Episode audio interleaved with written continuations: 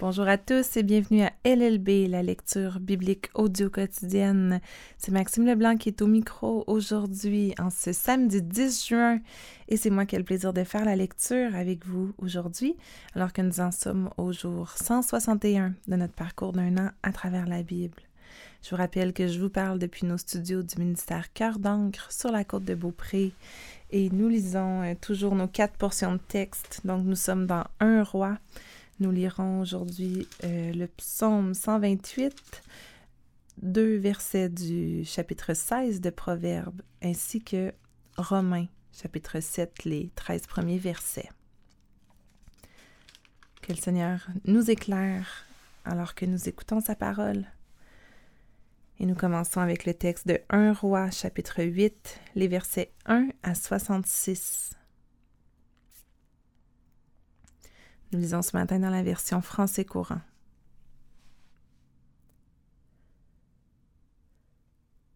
À ce moment-là, le roi Salomon invita les anciens du peuple, les chefs des tribus et les représentants des vieilles familles d'Israël à se rassembler auprès de lui à Jérusalem pour transporter le coffre de l'alliance du Seigneur depuis la cité de David, qu'on appelle également Sion, jusqu'au temple. Alors tous les Israélites se rassemblèrent aussi auprès du roi pour la fête du mois d'Étanim, qui est le septième mois.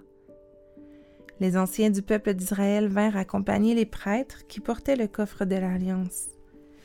Les prêtres et les Lévites transportèrent ainsi le coffre de l'Alliance du Seigneur, de même que la tente de la rencontre et les objets sacrés qui s'y trouvaient. Le roi Salomon et toute la communauté d'Israël réunis avec lui devant le coffre offrir en sacrifice un si grand nombre de moutons et de bœufs qu'on ne pouvait pas les compter exactement. Ensuite, les prêtres introduisirent le coffre à la place prévue pour lui, dans la salle appelée lieu très saint, sous les ailes des chérubins. En effet, les chérubins avaient les ailes étendues au-dessus de l'endroit prévu pour le coffre, afin d'abriter le coffre et les barres qui servaient à le porter.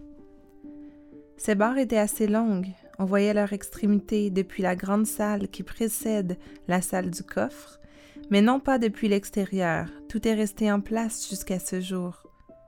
Le coffre contenait seulement les deux tablettes de pierre que Moïse y avait déposées.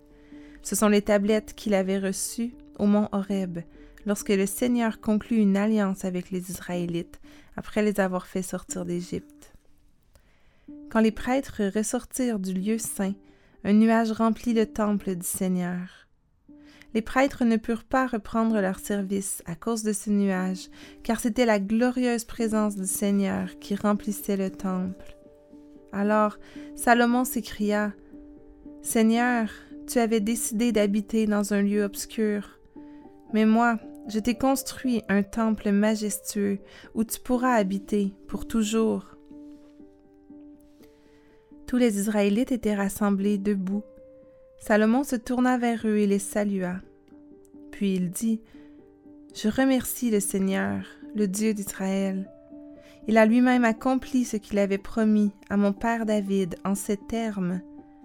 Depuis le jour où j'ai fait sortir d'Égypte Israël, mon peuple, je n'ai jamais choisi une ville particulière parmi toutes les villes d'Israël pour qu'on y construise un temple où je puisse manifester ma présence mais je t'ai choisi, toi, David, pour être le chef de mon peuple Israël.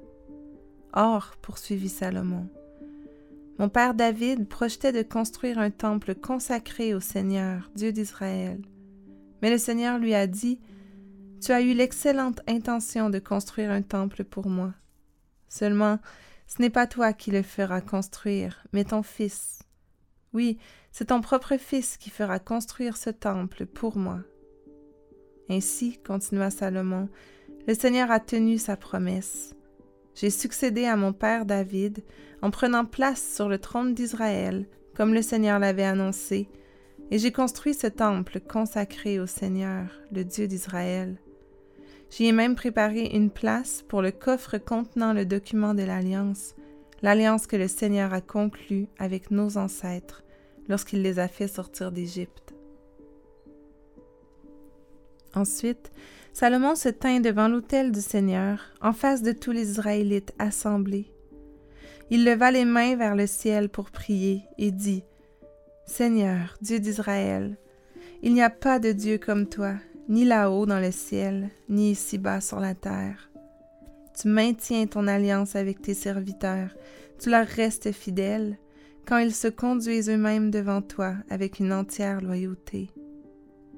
Tu as fait pour ton serviteur David, mon Père, ce que tu lui avais promis. Oui, ce que tu lui avais dit, tu l'as accompli toi-même aujourd'hui.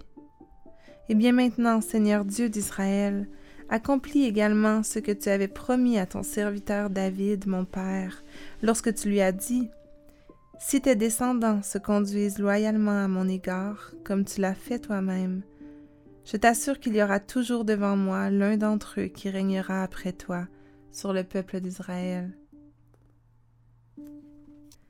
Ainsi, Dieu d'Israël, réalise maintenant, je t'en supplie, cette promesse faite à ton serviteur David, mon Père. Mais Dieu pourrait-il vraiment habiter sur la terre? Le ciel, malgré son immensité, ne peut déjà pas le contenir, encore moins ce temple que j'ai construit. Pourtant, Seigneur mon Dieu, tourne-toi vers moi, entends ma prière suppliante, oui, écoute l'appel pressant que je t'adresse aujourd'hui. Ouvre tes yeux, considère ce temple avec bienveillance, nuit et jour, puisque c'est le lieu dont tu as dit, j'y manifesterai ma présence. Écoute la prière que je t'adresse d'ici. Écoute mon appel et l'appel qu'Israël, ton peuple, t'adresse tourner vers ce lieu. Écoute-nous, Seigneur, dans le ciel, là où tu habites. Écoute-nous et pardonne-nous. Quand un homme est accusé d'avoir fait du tort à son prochain, on peut exiger de lui un serment lié à une malédiction.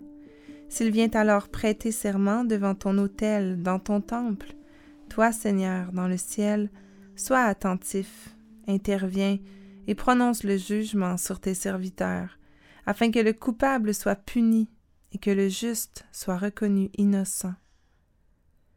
Quand les Israélites seront battus par leurs ennemis parce qu'ils t'auront désobéi, s'ils te demandent pardon, s'ils te louent, s'ils te prient et te supplient dans ce temple, toi, Seigneur, dans le ciel, sois attentif, pardonne leurs péchés et rends-leur les terres que tu as données autrefois à leurs ancêtres, puisqu'ils sont ton peuple. Ou bien, quand le ciel se fermera et qu'il n'y aura plus de pluie parce que les Israélites t'auront désobéi, s'ils se tournent vers ce lieu pour te prier, s'ils te louent et si humiliés ils cessent de te désobéir, toi Seigneur dans le ciel, sois attentif et pardonne leurs péchés, puisqu'ils sont tes serviteurs et ton peuple. Bien plus, enseigne-leur à se bien conduire, puis fais tomber la pluie sur cette terre qui t'appartient et que tu leur as donnée en propriété. Quand le pays sera frappé par la famine ou la peste, quand les céréales sécheront ou pourriront sur pied, quand les sauterelles et les criquets arriveront en masse, quand des ennemis opprimeront les Israélites jusque dans leurs villes fortifiées, quand se produira n'importe quelle catastrophe ou n'importe quelle épidémie, si les Israélites, ton peuple, frappés du plus profond remords, t'adressent des prières suppliantes, s'ils se tournent vers ce temple et lèvent les mains pour te prier, toi Seigneur dans le ciel où tu habites, sois attentif, pardonne-leur, interviens et traite chacun selon sa conduite, puisque tu connais son cœur. En effet, toi seul tu connais le cœur de tous les hommes. Agis de cette manière afin que les Israélites te respectent toujours, tout le temps qu'ils vivront sur cette terre que tu as donnée à nos ancêtres.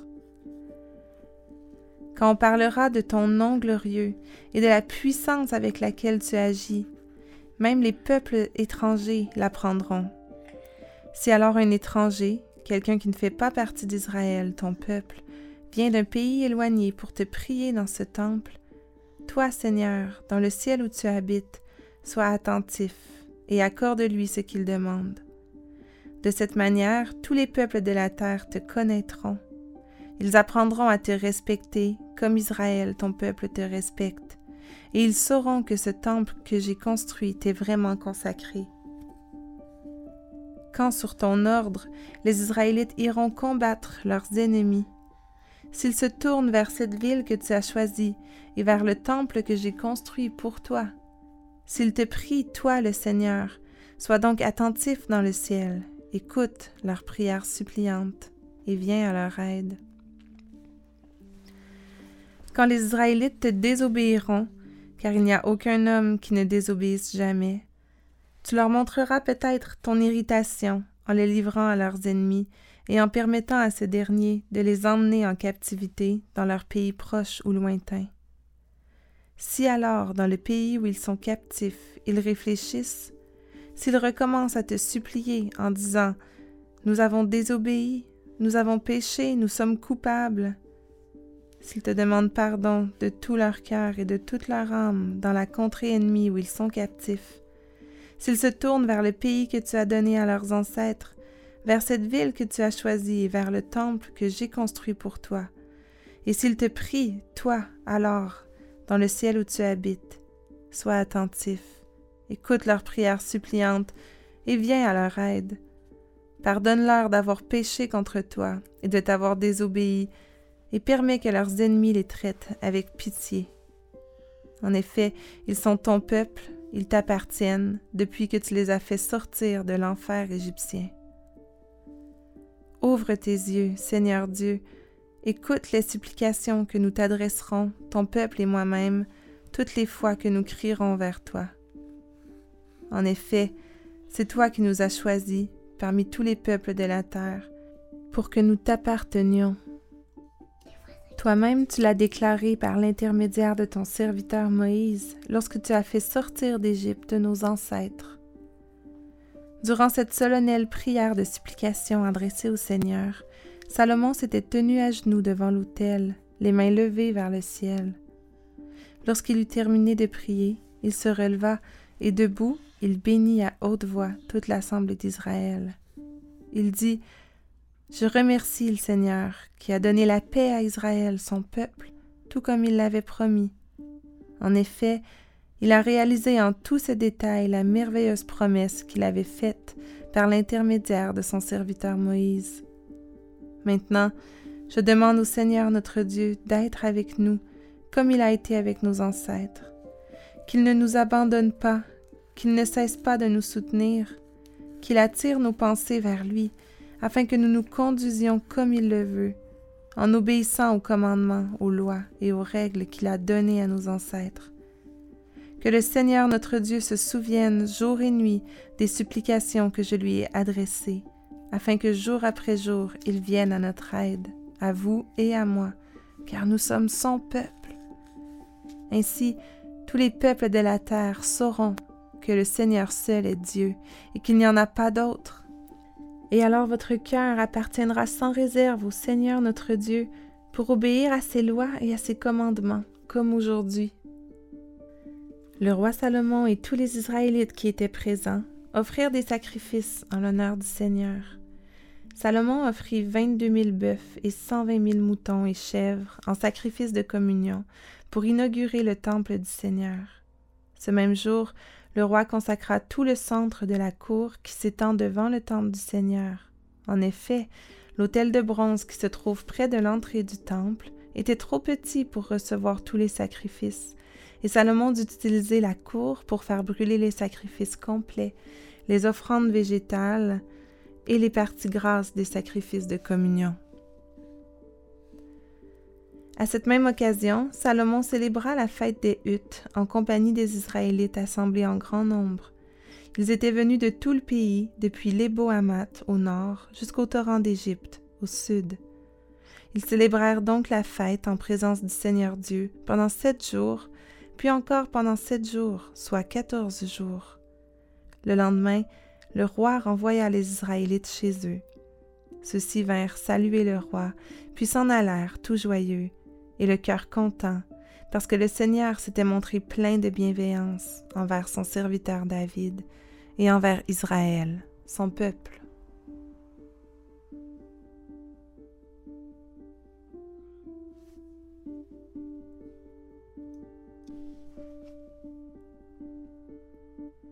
Poursuivons notre lecture avec le psaume 128. Chant des pèlerinages. Heureux tous les fidèles du Seigneur, ceux qui suivent le chemin qu'il a tracé. Le résultat de ton travail, c'est toi qui en profiteras. Heureux seras-tu, comme tout ira bien pour toi. Chez toi, ta femme sera comme une vigne fertile, et tes fils autour de ta table, comme de jeunes oliviers. Voilà comment sera béni l'homme qui est un fidèle du Seigneur. Que le Seigneur te bénisse depuis le temple de Sion. Alors, aussi longtemps que tu vivras, tu jouiras du bonheur de Jérusalem, et tu pourras voir les enfants de tes enfants. Que la paix soit donnée à Israël.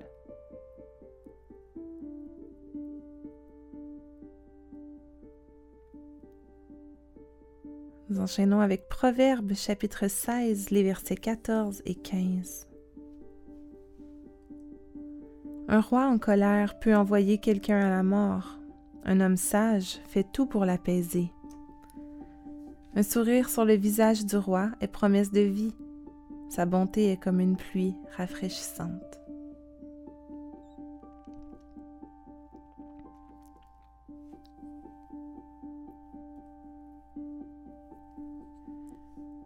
Nous terminons déjà notre lecture de ce matin avec le texte du Nouveau Testament en Romains chapitre 7, les versets 1 à 13.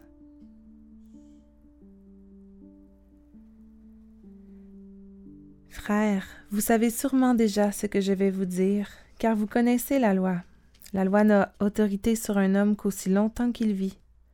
Par exemple, une femme mariée est liée par la loi à son mari tant qu'il vit. Mais si le mari meurt, elle est libérée de la loi qui la liait à lui. Si donc elle devient la femme d'un autre homme du vivant de son mari, on la considère comme adultère. Mais si son mari meurt, elle est libre par rapport à la loi, de sorte qu'elle peut devenir la femme d'un autre sans être adultère. Il en va de même pour vous, mes frères. Vous êtes morts à l'égard de la loi en étant unis au corps du Christ. Ainsi, vous appartenez maintenant à un autre, c'est-à-dire à celui qui a été ramené d'entre les morts, afin que nous produisions ce qui est agréable à Dieu. En effet, quand nous vivions selon notre propre nature, les désirs mauvais excités par la loi agissaient dans notre être tout entier et nous produisions ce qui mène à la mort. Mais maintenant, nous sommes libérés de la loi car nous sommes morts à ce qui nous retenait prisonniers. Nous pouvons donc servir Dieu d'une façon nouvelle, sous l'autorité de l'Esprit Saint, et non plus à la façon ancienne, sous l'autorité de la loi écrite. Que faut-il en conclure? La loi est-elle péché? Certainement pas, mais la loi m'a fait connaître ce qu'est le péché.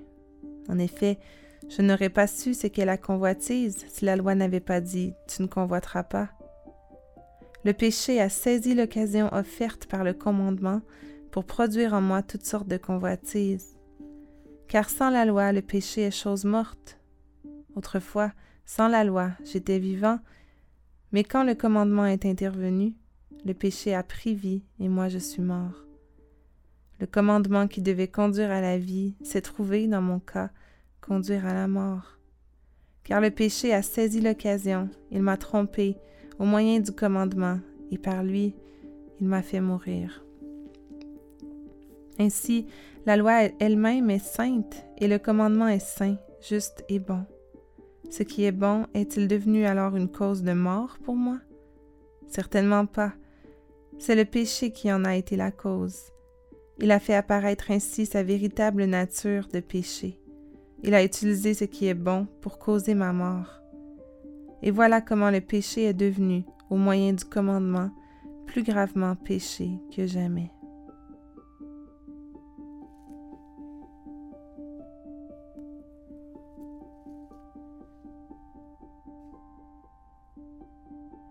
Conclure par la prière.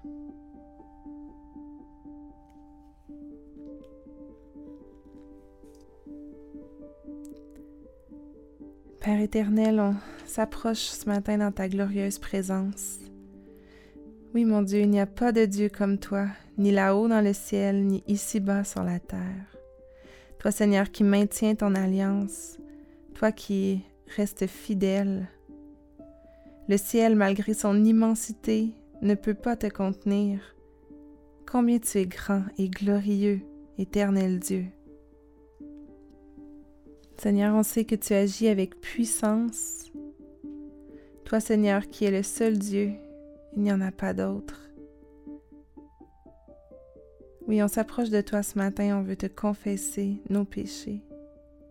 Écoute-nous, Seigneur, écoute-nous et pardonne-nous. On veut te demander pardon, te louer, te prier, te supplier. Seigneur, sois attentif et pardonne nos péchés. Permets qu'on cesse de désobéir, Seigneur. Pardonne notre convoitise. Oui, Père éternel, merci parce que c'est toi qui nous as choisis. Tu nous as choisis pour que nous t'appartenions. Et nous sommes tellement reconnaissants et nous voulons te, dire merci et élever notre reconnaissance vers toi ce matin. De tout notre cœur, de toute notre âme. Et Seigneur, on te prie que notre cœur puisse t'appartenir entièrement, sans réserve. On te prie, Seigneur, que tu ne nous abandonnes pas, que tu ne cesses jamais de nous soutenir que tu attires nos pensées vers toi afin que nous nous conduisions comme tu le veux. Que par ton Esprit Saint nous puissions te servir d'une façon nouvelle, sous l'autorité de ton Esprit, et non plus à la façon ancienne, Seigneur. Oui, transforme nos cœurs et utilise-nous pour te glorifier dans tout ce qu'on fait, dans tout ce qu'on dit, dans tout ce qu'on est. Seigneur Dieu, reçois la louange et l'adoration qui te revient. Et c'est dans le nom précieux de Jésus qu'on t'a prié ce matin. Amen.